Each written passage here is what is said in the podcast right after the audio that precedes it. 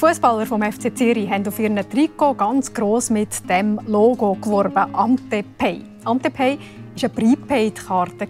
Man konnte sich mit Geld aufladen, um damit im Internet einkaufen. Jetzt zeigen die Recherchen von SRF Investigativ und dem Rechercheteam Reflekt.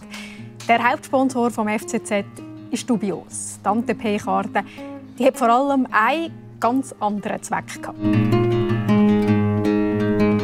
Das Online-Shopping mit Antepay könnte also nur eine Tarnung sein. Das sagt auch ein Insider, der das Business von Antepay gut kennt hat und will anonym bleiben. Es war alles nur ein Trick. Wer hat Schmuck gekauft? Wer hat ein Hotel gebucht mit der Antepay-Karte? Niemand.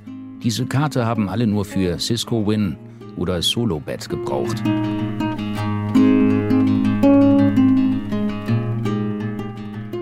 Als Nico Kovac im Jahr 2020 zum ersten Mal an der Schnee-WM in der schweizerischen Gemeinde Arosa teilnahm, trug er ein blaues Trikot mit dem Trikotsponsor Ante P.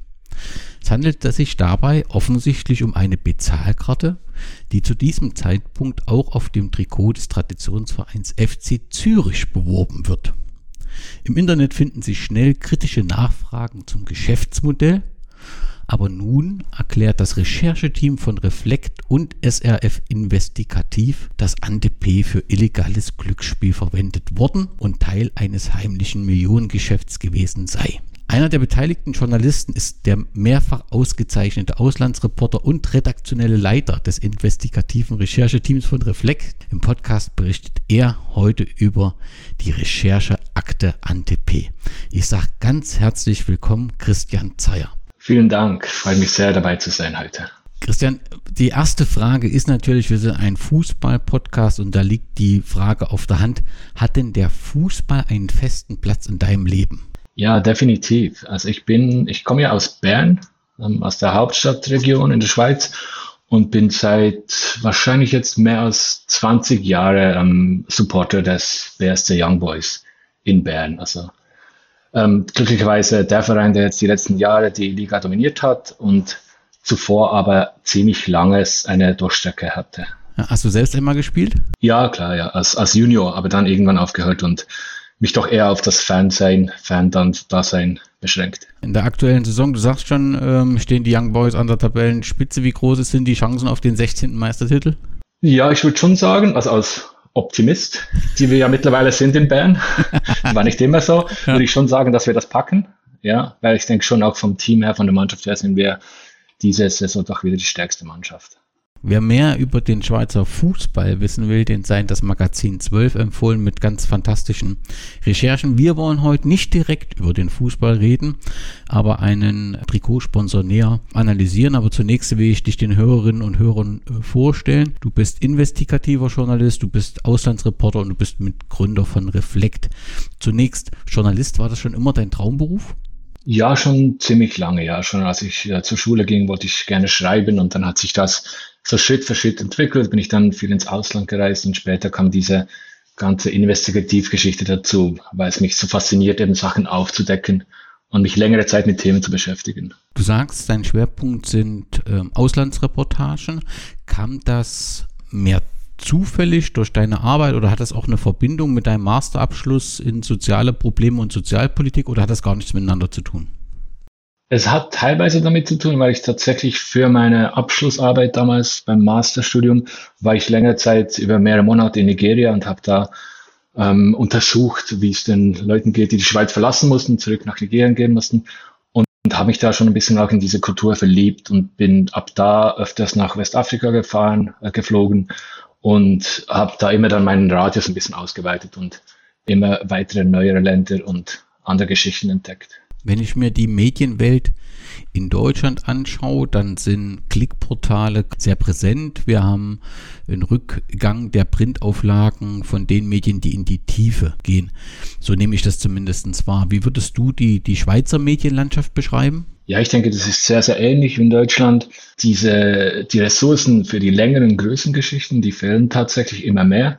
Und das war auch die Grundidee von Reflect, als wir das, als wir Reflect gegründet haben, weil wir gesagt haben, es muss doch möglich sein, diese, diese großen Geschichten zu finanzieren. Und wir sind bereit, ein neues Finanzierungsmodell zu entwickeln dafür. Und da, so sind wir 2019 gestartet. Kannst du da vielleicht noch ein paar Hintergründe für diese Premiere? Ihr seid jetzt so das erste unabhängige und gemeinnützige Team, was ich gefunden habe, was die Hintergründe sind und wie ihr euch dann eben finanziert und somit auch sicherstellt, dass ihr ein unabhängiges Team seid. Mhm. Also wir haben von Beginn weg gesagt, dass es schwer ist, das im Markt allein zu finanzieren, also dass die Redaktionen nicht bereit sind, die ganzen Kosten zu tragen und deshalb haben wir angefangen, einerseits ähm, Stiftungsgelder zu sammeln, weil wir eben sagen, wir sind gemeinnützig, wir, wir leisten was für die Gesellschaft. Und das hat ganz gut geklappt. Und andererseits bauen wir immer mehr unsere eigene Community auf. Also bestehen aus Leuten, die, die bereit sind, etwas zu investieren in diese Art von Journalismus. Ähm, mit kleinen Gegenleistungen natürlich, aber grundsätzlich ähm, denke ich, die Leute wollen einfach, dass es diese Art von Journalismus gibt, eben der, der sie auch wirklich vertrauen können und ähm, wo sie wissen, dass, dass, dass wir uns wirklich vertieft mit den Themen auseinandersetzen. Das Projekt hat, ist 2019 ähm, gestartet, beziehungsweise du hast es mit ins Leben gerufen. Wie zufrieden bist du mit der aktuellen Entwicklung? Ihr seid ja im Prinzip kurz vor Corona gestartet. Gab es da eine positive Entwicklung? Ja, also wir sind immer ein bisschen überrascht, dass es uns noch gibt und dass es so gut funktioniert weil wir tatsächlich mit einer, nicht viel mehr als einer Idee gestartet sind und dieser Idee, dass es doch funktionieren muss und dass die Leute das wollen. Und jetzt gibt es uns ein bisschen mehr als drei Jahre und wir konnten letztes Jahr ein erfolgreiches Crowdfunding machen. Wir haben unsere Community stark vergrößert und merken einfach, dass das gut ankommt. Wir, wir wurden ausgezeichnet für gewisse Recherchen, ähm, können es immer noch finanzieren, überlegen jetzt, ob wir ein bisschen wachsen sollten. Also eigentlich sehr zufrieden insgesamt, ja. Was waren bisher die erfolgreichsten Recherchen? Also ganz zu Beginn, es war auch ein bisschen Glück natürlich, sind wir mit einer Geschichte über ähm, Milliardenkredite einer Schweizer Großbank in Mosambik gestartet, die, die damals zum Konkurs des Landes geführt haben. Und wir sind dieser Frage nachgegangen, welche Rolle die Schweiz und eben diese Schweizer Bank da gespielt hat. Und weil halt sehr lange niemand aus der Schweiz wirklich nach Mosambik gegangen sind, sind wir dahin geflogen und haben dann auch mit extrem spannenden Leuten sprechen können und auch viel stärker eben diesen Zusammenhang zwischen der Schweiz und, und Mosambik darstellen können. Und ich glaube, solche Geschichten, das ist genau das, da gibt es eine riesige Nische, wenn man das halt einfach nicht mehr macht. Es gibt weniger Leute, die wirklich hingehen und wirklich verstehen wollen oder verstehen können, was da genau passiert ist dann zwangsläufig bei solchen Geschichten, und das betrifft auch den Fall, über den wir dann reden wollen, wirst du dich ja mit Mächtigen anlegen oder mit ähm, ja, Verantwortlichen in Bereichen, wo man eigentlich nicht unbedingt hin will. Und das ist nicht immer, dürfte nicht immer angenehm sein. Hast du das zu spüren bekommen, dass diese, diese große Recherche zum Kreditskandal in Mosambik, dass das Konsequenzen für Einzelne hatte? Ja, nicht, nicht so stark jetzt für uns. Also was wir merken ist eben, wenn wir im, im Ausland recherchieren, dann sind die Leute, die wirklich am, am ersten gefährdet sind, sind dann die Leute, die mit uns vor Ort arbeiten. Und das sind diese sogenannten Fixer, die eigentlich fast alle, ähm, alle Journalistinnen und Journalisten im Ausland benutzen und mit denen zusammenarbeiten, die halt einem helfen, vor Ort zu arbeiten. Und ähm, unser Partner vor Ort wurde dann von der Polizei, von den Sicherheitsbehörden drangsaliert während wir natürlich wieder zurück in die, in die sichere Schweiz fliegen konnten. Und das hinterlässt ein bisschen einen Schalenbeingeschmack für, für uns. Weil wir halt schon, in der Schweiz gibt's eigentlich, würde ich sagen, sowas wie physische Gewalt gegen Journalisten kaum, außer vielleicht an Demonstrationen. Hier wäre dann eher so der rechtliche Aspekt, dass man dann eben verklagt werden kann, wenn man nicht sauber arbeitet. Das wär, ist dann für uns eigentlich das größte Risiko wenn ich jetzt so an Deutschland schaue, dann hm, gibt es doch schon Journalistinnen und Journalisten, die sich teilweise nur mit eigener Security auf so eine Demonstration ähm, trauen. Ähm, und da hat sich die Situation in den vergangenen Monaten und wenigen Jahren doch sehr schnell und sehr dramatisch ja, verschlechtert für Einzelne. Die Situation gibt es so in der Schweiz nicht. Also eben, ich würde schon sagen, Demonstrationen sind ein bisschen die Ausnahme. Das ist sicher sehr, sehr ähm, stärker, stärker aufgeladen da. Ähm, ich spreche jetzt eher von dieser Art von Recherchejournalismus. Oder wir, wir sind nicht ja nicht, nicht die, die Leute, die dann die Demonstrationen gehen eigentlich. Ähm, was es natürlich viel gibt, ist, ist eher mündliche oder schriftliche Bedrohung. Das ist ein ganz anderes Thema dann, oder? Aber die, die physische Bedrohung ist für uns bis, bislang zum Glück kein großes Thema. Verstanden. Lass uns zum Fall, zur Akte, zur Rechercheakte an DP kommen. Was gab denn den Anstoß, dass ihr euch als Team und du dich im Besonderen mit diesem Thema beschäftigt hast? Ja, tatsächlich war das eine eine E-Mail, eine anonyme E-Mail, die, die wir erhalten haben. Und da drin waren schon mal ganz viele Vorwürfe, dass eben diese Antepay, dass das was ganz anderes ist, dass da illegales Glücksspiel dahinter steckt, organisierte Kriminalität und natürlich, was uns sofort hellhörig gemacht hat, mittendrin der FC Zürich, eben dieser Traditionsverein, den du angesprochen hast. Und da haben wir dann basierend darauf natürlich angefangen zu recherchieren.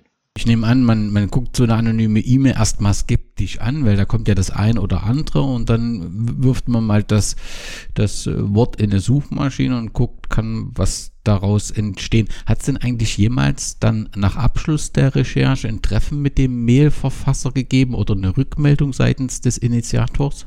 Ja, eben nicht. Also was für uns das Problem war zu Beginn, wir wollten diese Person treffen. Wir haben das Treffen arrangiert schon, organisiert und die hat einen Tag zuvor abgesagt. Und wir hatten nie die Möglichkeit, die Person zu treffen, hatten auch nie mehr Kontakt von da an und mussten uns dann eben entscheiden, lassen wir es sein oder nehmen wir diese Hinweise einfach mal auf. Also wir können das ja nicht verwenden, weil es eben anonym ist. Wir wussten nicht, wer dahinter steckt. Aber wir haben es dann einfach aufgenommen als Input und selbst begonnen, ähm, herauszufinden, was wirklich dahinter steckt. Es gibt eine Facebook-Seite, die hat den Namen Ante und am 2. Juli gibt es auf dieser Seite einen ersten Post. Der wird sofort ähm, kritisch von einem Nutzer äh, kommentiert.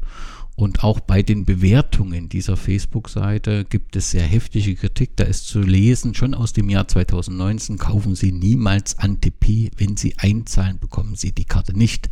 Ich habe sie angezeigt bei der Polizei, ist dort zu lesen.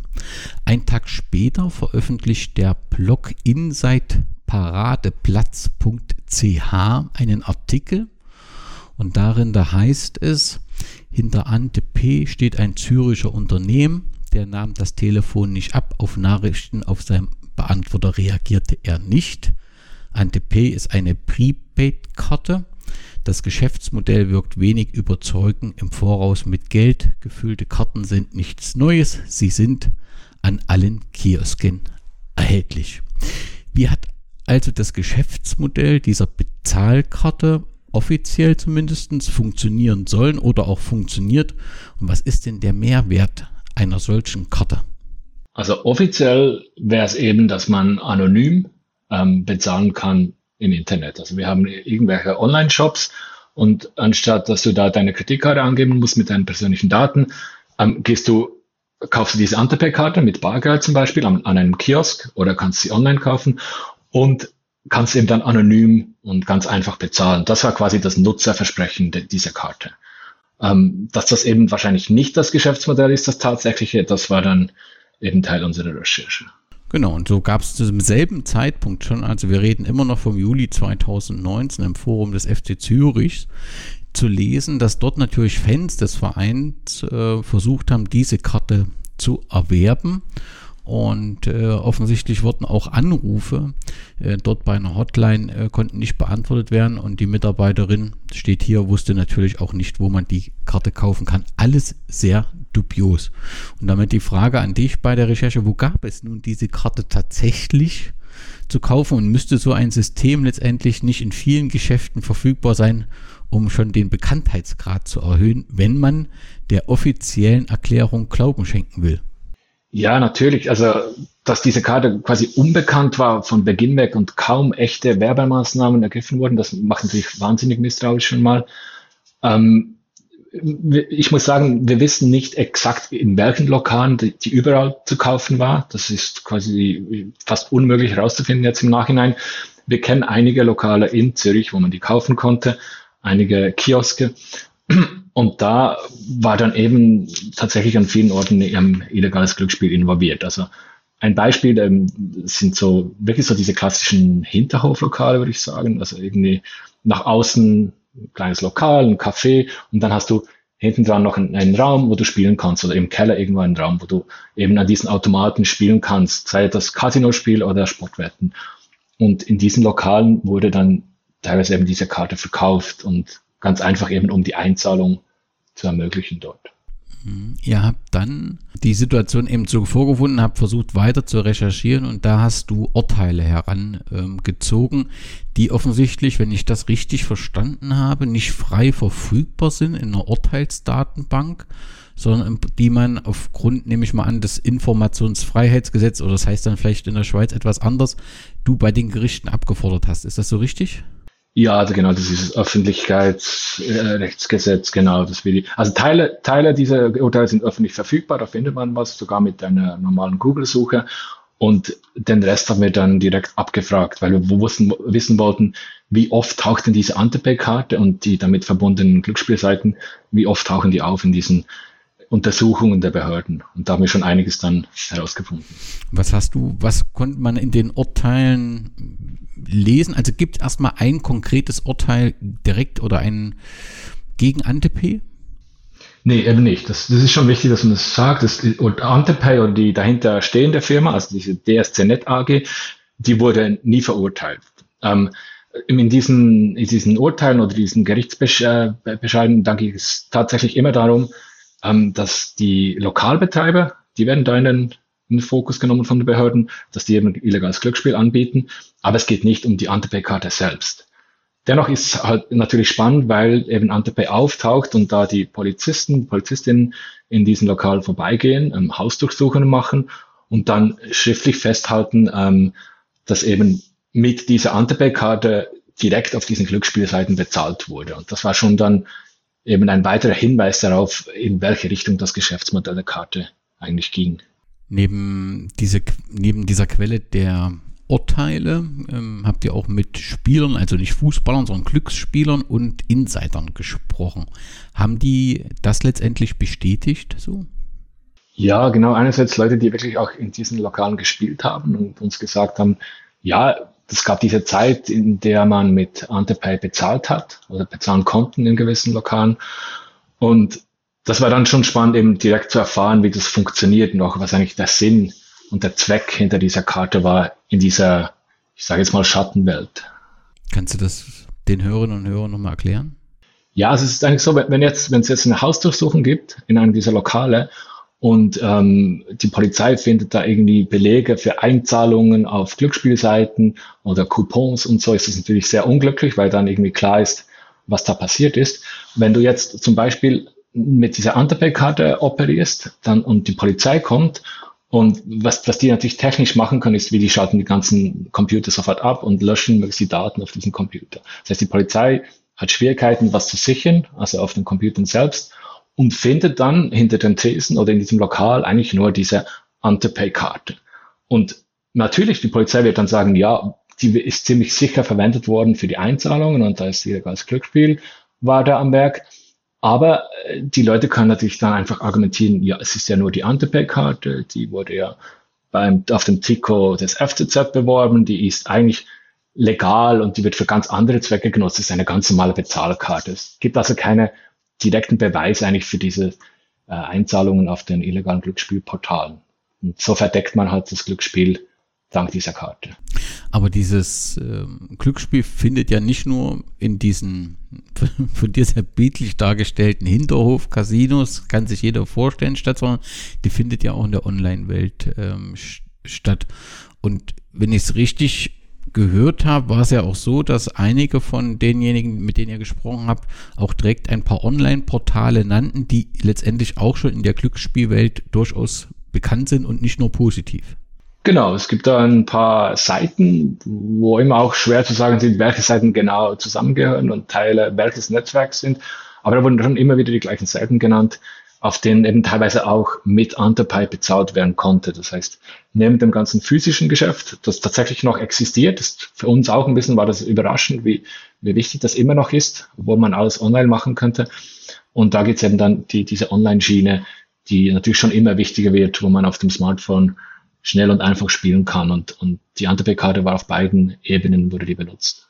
Und da ist es spannend, dass es schon 2016 ähm, eine Warnung gibt des Instituts Glücksspiel und Abhängigkeit. Das ist ein österreichisches oder ein Institut in Österreich und dort heißt es ganz klar, dass es sehr viele Beschwerden über die Seite siscovin.com gäbe. Die Spieler hätten äh, Gewinne nicht ausgezahlt ähm, bekommen und äh, gäbe auch keine Kontakt. Und dort wird erklärt, dass der Seibenbetreiber, ähm, die Firma äh, sitzt wohl in Curacao oder Costa Rica. Costa Rica, genau, da, genau, genau. Und dort taucht auch die noch heute online, äh, also ciscowin.com ist zumindest zum Stand der Aufnahme des Podcasts nicht online, aber dort taucht eben auch auf, dass dieser Betreiber auch die Seite solobet.com betreibt. Und die ist ja nach wie vor äh, online und wird ja auch relativ häufig genannt. Und habt ihr mal Kontakt mit diesem Institut in Österreich aufgenommen? Ja, wir haben dann den Leiter dieses Instituts auch mehrmals zum Gespräch getroffen. Und er ist äh, sehr engagiert auch in dieser Thematik des illegalen Glücksspiels und er wollte eben auch, auch zum Schutz dieser, dieser Spieler und Spielerinnen wissen, wer dahinter steckt, weil er sagt ganz klar, nur wenn wir wissen, wer das anbietet, dann können wir die Leute auch äh, zur Verantwortung ziehen. Weil der Unterschied ist eben, dass diese Leute, die illegale Glücksspiel anbieten, die haben keinerlei Schutzkonzepte, ähm, die haben vielmehr eigentlich denn die Grundidee, die Leute möglichst süchtig zu machen und möglichst viel ähm, dazu zu bringen, möglichst viel auszugeben. Während dem andere legale, konzessionierte Casinos oder Glücksspielseite hat zumindest gewisse Vorgaben einhalten müssen. Und ähm, eben mit dem Herrn Nessholt des, des Instituts haben wir gesprochen und der hat uns eben von diesen ganzen Beschwerden erzählt, die er und sein Institut erhalten haben in Österreich. Und das war witzig oder ein bisschen erstaunlich für uns, weil die meisten davon, die sich dann bei diesem österreichischen Institut beschwert haben, kamen tatsächlich aus der Schweiz. Und das war ein bisschen skurril. Diese Meldung ist jetzt sieben Jahre her. Die Seite gibt es immer noch, also eine von denen, ich habe nicht alle Adressen durchgeprüft, gibt es immer noch. Und welche Aufsichtsbehörde ist denn dann für so eine Domain, die offensichtlich, wo die, die aus Costa Rica kommt, ähm, Zielgruppe im Prinzip alle Spielerinnen und Spieler. Wer ist, wer ist denn da die zuständige Aufsichtsbehörde eigentlich? In der Schweiz ist die Verantwortung eben ein bisschen komplex, dieses Konstrukt, weil es gibt verschiedene Behörden, die zuständig sind. Einerseits gibt es die Eidgenössische Spielbankenkommission, aber dann eben auch die kantonalen Staatsanwaltschaften. Und man unterscheidet in der Schweiz zwischen Sportwetten, die illegal angeboten werden online und, und diesen Casino-Spielen. Und obwohl die beiden eigentlich meistens auf, auf beide auf denselben Seiten angeboten werden, sind verschiedene Behörden zuständig. Und dann gibt es noch die interkantonale Geldspielaufsicht, die GESPA, und die erstellt dann eben auch diese Sperrlisten. Also die ist eigentlich auch dafür verantwortlich, wenn man für eine illegale Glücksspielseite ähm, anzeigt, dass die dann auf diese Liste kommt und tatsächlich auch gesperrt wird. Und das ist aber erst seit ähm, Anfang 2019 möglich, seit dem neuen Geldspielgesetz in der Schweiz. Wenn man jetzt auf die eine Frage fokussiert, ist ANTP rechtswidrig, illegal oder nicht? Musst du wahrscheinlich sagen, du kannst im Prinzip nicht beantworten, oder?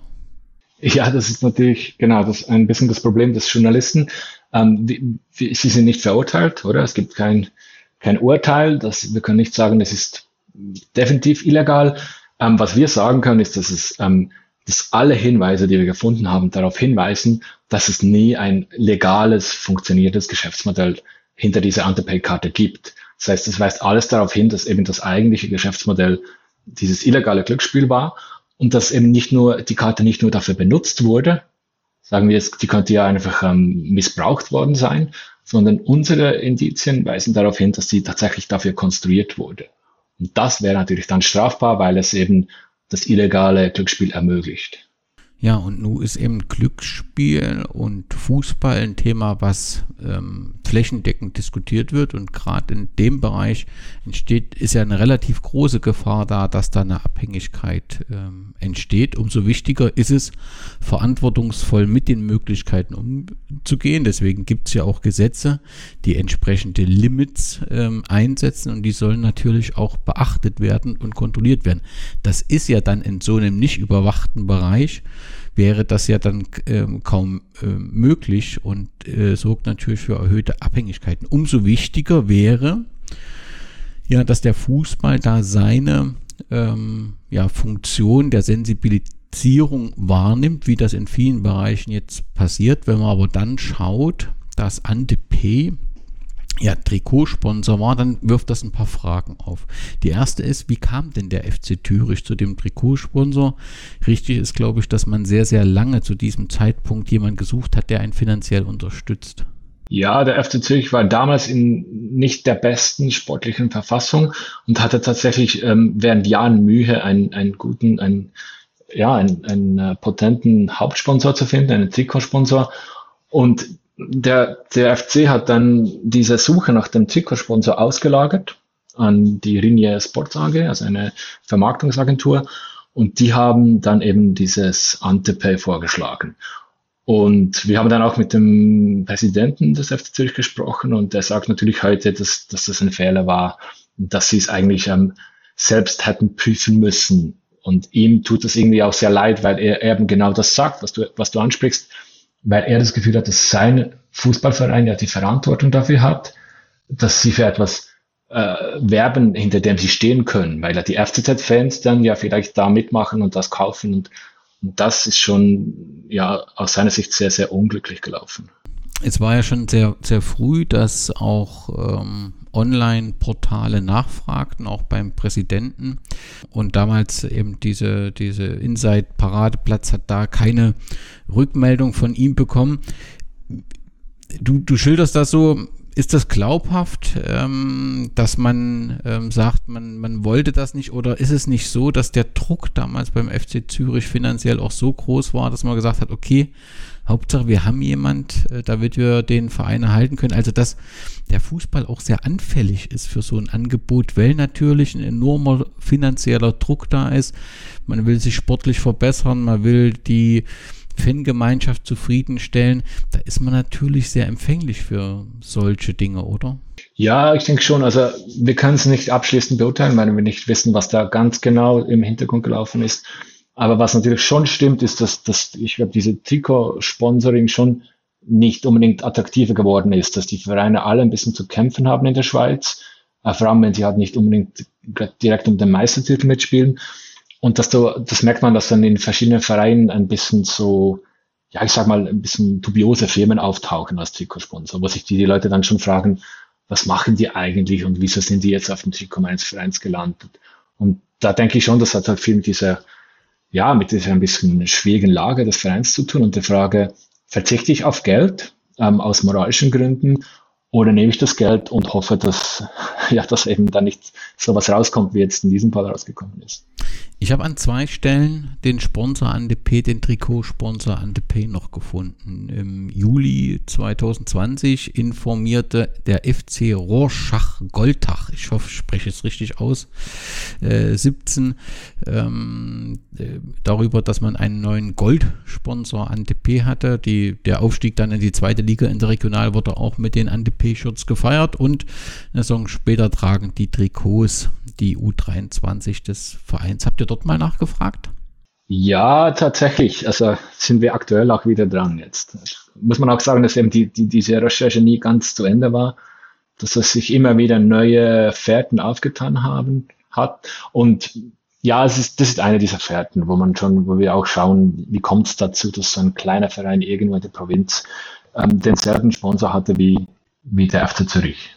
Das ist schon eine, eine offene Frage. Also dort gilt äh, das, was äh, Reflekt und ähm, SRF investigativ äh, veröffentlichen, zu verfolgen. Hier können wir eventuell äh, demnächst noch einiges erwarten. Und es gibt einen zweiten ähm, Ort, wo ich das gefunden habe. Es gibt eine inoffizielle Schneefußball-Weltmeisterschaft in Arosa. Ich bin mir sicher, dass der Großteil der Hörerinnen und Hörer davon noch nie was gehört hat, auch zukünftig davon äh, sich dafür nicht interessieren wird. Aber es ist ein besonderes Event, wo mehr oder weniger weniger große Promis auf Eis und Schnee äh, Fußball spielen. Und im Januar 2020 äh, gewann das All-Stars-Team dort mit Nico Kovac, Hans Sarpay das Turnier. Und auf dem blauen Trikot war der Ante-P-Schriftzug in verschiedenen Medien dann auch zu sehen. Hast du dort mal die Verantwortlichen und auch einzelne Spieler befragt? Ja, wir sollten dich gar nicht gleich äh, anstellen als Teil unseres Rechercheteams, weil du genau die Fragen, weil du genau die Fragen stellst, ähm, an denen wir jetzt auch, auch dran sind. Also ich kann dir nicht viel mehr dazu sagen, leider, außer dass, dass, dass es wirklich, ja, genau die Fragen sind, die uns auch interessieren. und dass wir hoffentlich ähm, möglichst bald auch mehr dazu sagen können. Aber das ist natürlich die, die große Frage. Wieso taucht die überall auf und wer steckt dahinter in diesen ganzen Engagements. Da muss, das, das gehört einfach dazu. Eine kritische Frage oder Information muss dann noch mit erlaubt werden, weil in diesem mhm. Team ist eben auch ein, ein Fußball- oder TV-Experte äh, des SRF, also derjenigen, die maßgeblich dafür verantwortlich ist, dass diese Information auftauchte und dass diese Recherche möglich war. Der lief ebenfalls mit Werbung für die Bezahlkarte auf und auch das gehört ja dann konsequent aufgearbeitet, finde ich. Das gehört mit dazu. Der war Teil dieser Mannschaft. Spannend, wusste ich nicht bis jetzt, ja. Und ist aber ein guter Input. Also ja, finde ich, finde ich extrem interessant. Ich glaube, ich glaube, es gab da auch einige Medienteams, die da in, in diesem etwas speziellen ähm, Arosa-Turnier teilgenommen haben. Ja. So, und dann ist aber die Frage natürlich ähm, an TP, ich glaube, wir haben es noch gar nicht angesprochen, ist dann im Jahr 2021 Insolvenz gegangen, richtig? Ähm, ja, das war genau. Und damit könnte man ja sagen, ähm, das Thema ist beendet und erledigt, aber dann liest sich, äh, ich habe auf einer Internetseite wavi.ch, es glaube ich, geht es um elektronische Warenwirtschaftssysteme für E-Commerce-Unternehmen, dort steht seit dem 1. Juli 2021 folgendes zu lesen. Nun ist die Zahlungsart Swiss Gecko Card neu dazugekommen. Diese Zahlart ersetzt Antep und ist ebenfalls eine anonyme Prepid-Variante. Zitat. Ähm, auch auf der Seite, die wir vor uns besprochen haben, solobet.com, taucht das Logo der Gecko-Card auf und auch dort wird diese als Bezahlmöglichkeit dargestellt. Ist das nun ein Nachfolger oder haben beide überhaupt nichts miteinander zu tun? Das war eben die schwierige Frage, weil, wie du es richtig sagst, diese Formulierung, also die Gecko-Card ersetzt Antepay, das macht natürlich hellhörig ähm, war für uns aber noch nicht genug, zum, zum sagen können, das ist wirklich die Nachfolgerkarte. Und wir mussten dann ein bisschen weitergehen und, und es gab da ein bisschen auch ein paar Kuriositäten, weil, weil auf der, der Gecko-Karte, also Gecko-Card-Seite, ähm, tatsächlich einige Inhalte verwendet wurden, ähm, die, die eins zu eins so zuvor auf der Antepay-Seite gestanden haben. Und obwohl uns die, die Verantwortlichen dahinter gesagt haben, ja, das ist was ganz anderes und es sind andere Leute, die dahinter stecken und es sind andere Firmen und andere Adressen, haben die da tatsächlich den ein bisschen amateurhaften Fehler gemacht, eins zu eins Inhalte zu übernehmen. Was natürlich dann wiederum ein nächstes Indiz dafür war, dass da möglicherweise diese Leute die Frechheit hatten, ähm, das eine Produkt Konkurs gehen zu lassen und ein neues Produkt starten, äh, zu starten. Ähm, wir können es bis heute nicht zu 100, 100 Prozent sagen, dass es tatsächlich das Nachfolgeprodukt war, aber wir haben dann noch weiter recherchiert und ähm, haben dann einen, ja, quasi einen Insider in ein Lokal geschickt, der sich da auskennt, wo er auch schon gespielt hat und früher die Antepay-Karte kaufen konnte, ein Lokal in Zürich. Und dem hat man dann da gesagt, ja, die Antepay-Karte gibt's nicht mehr, aber hier, du kannst jetzt die Gecko-Card kaufen, das sei dasselbe und du kannst damit auch auf derselben Seite einzahlen. Also noch ein Indiz genau für diese These. Und, und da sind wir schon zum Schluss gekommen, dass sehr, sehr viel darauf hinweist, dass es jetzt eben einfach die Gecko-Card gibt und dass quasi das System weiterläuft mit denselben ähm, illegalen Glücksspielseiten, neues Bezahlsystem. Aber eigentlich hat sich nicht viel geändert. Ja, auf, auffallend ist auch der Auftritt in den sozialen Medien der Firma, wenn man das Instagram-Profil, welches man direkt von der Internetseite der Firma erreicht, ähm, besucht, dann findet man dann keinen einzigsten Beitrag seit ähm, ähm, ja, Eröffnung und drei Follower. Und der Link zum Facebook-Auftritt von der Internetseite funktioniert am heutigen Aufnahmetag nicht. Also die Facebook-Seite gibt es faktisch nicht, auf die da verlinkt wird. Und das wirft schon Fragen auf, aber ich nehme an, so verstehe ich dich, ihr bleibt an dem ganzen Themenkomplex natürlich dran.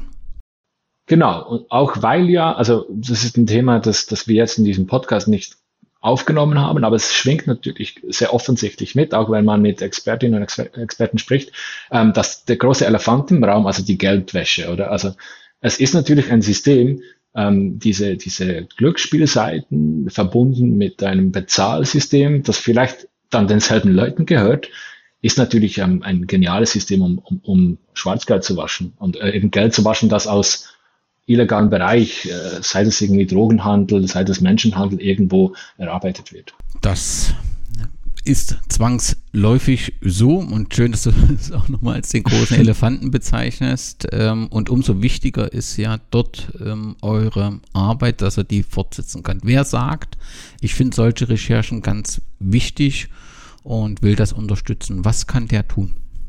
Ja, man kann ganz einfach unsere Arbeit direkt unterstützen, wenn man möchte. Man kann ähm, Mitglied werden von Reflect, das heißt, man ähm, zahlt einen Jahresbeitrag und unterstützt sehr, sehr direkt eben diese Art von Investigativrecherchen und wird dann mit ähm, Vorabinformationen belohnt, mit kleinen Goodies, zum Beispiel einem Printmagazin und so weiter.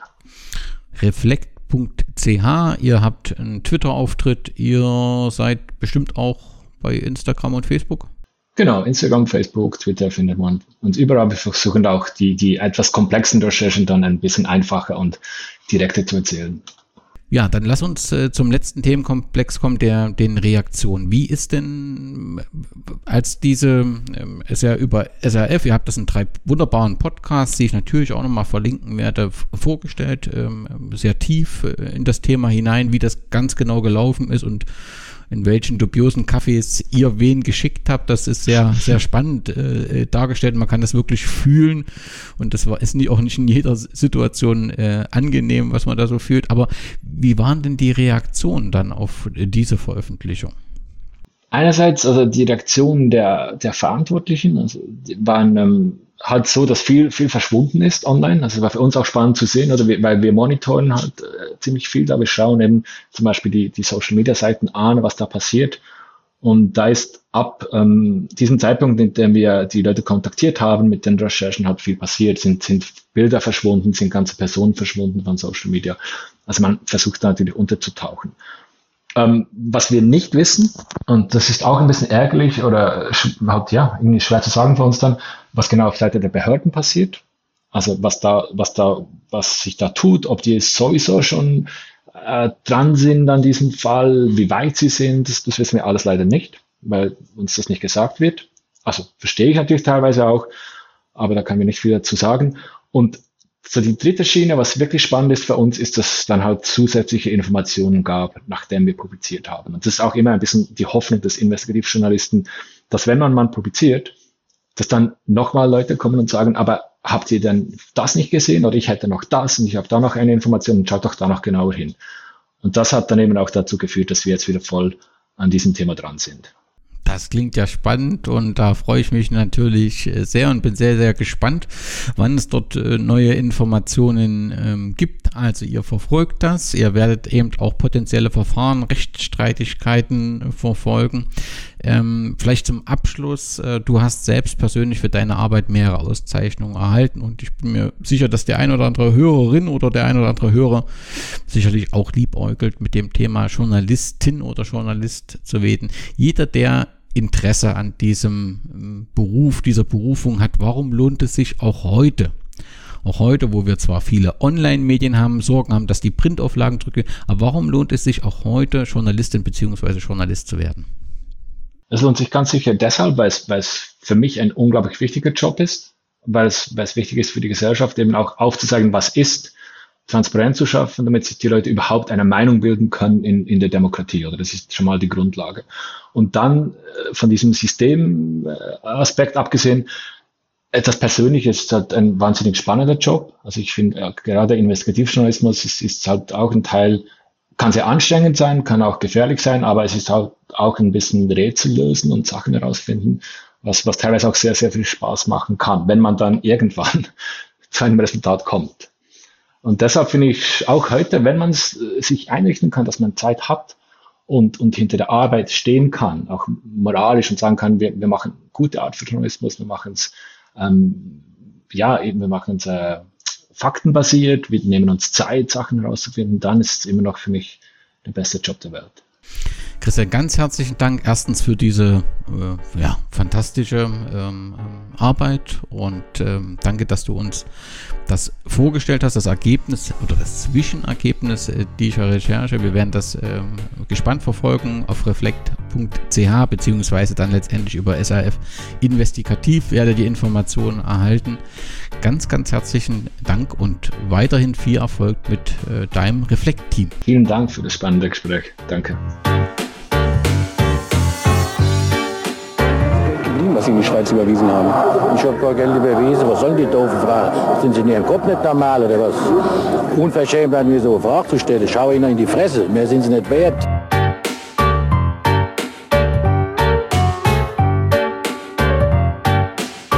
Das ist eine Unfug weg. Das habe ich noch nicht erlebt, so was Dreckiges. Schicken Sie mir einen Chefredakteur, wie können Sie mich überhaupt auf sowas ansprechen? Ich habe in meinem Leben noch gar Geld in die Schweiz überwiesen. Dreckschwein.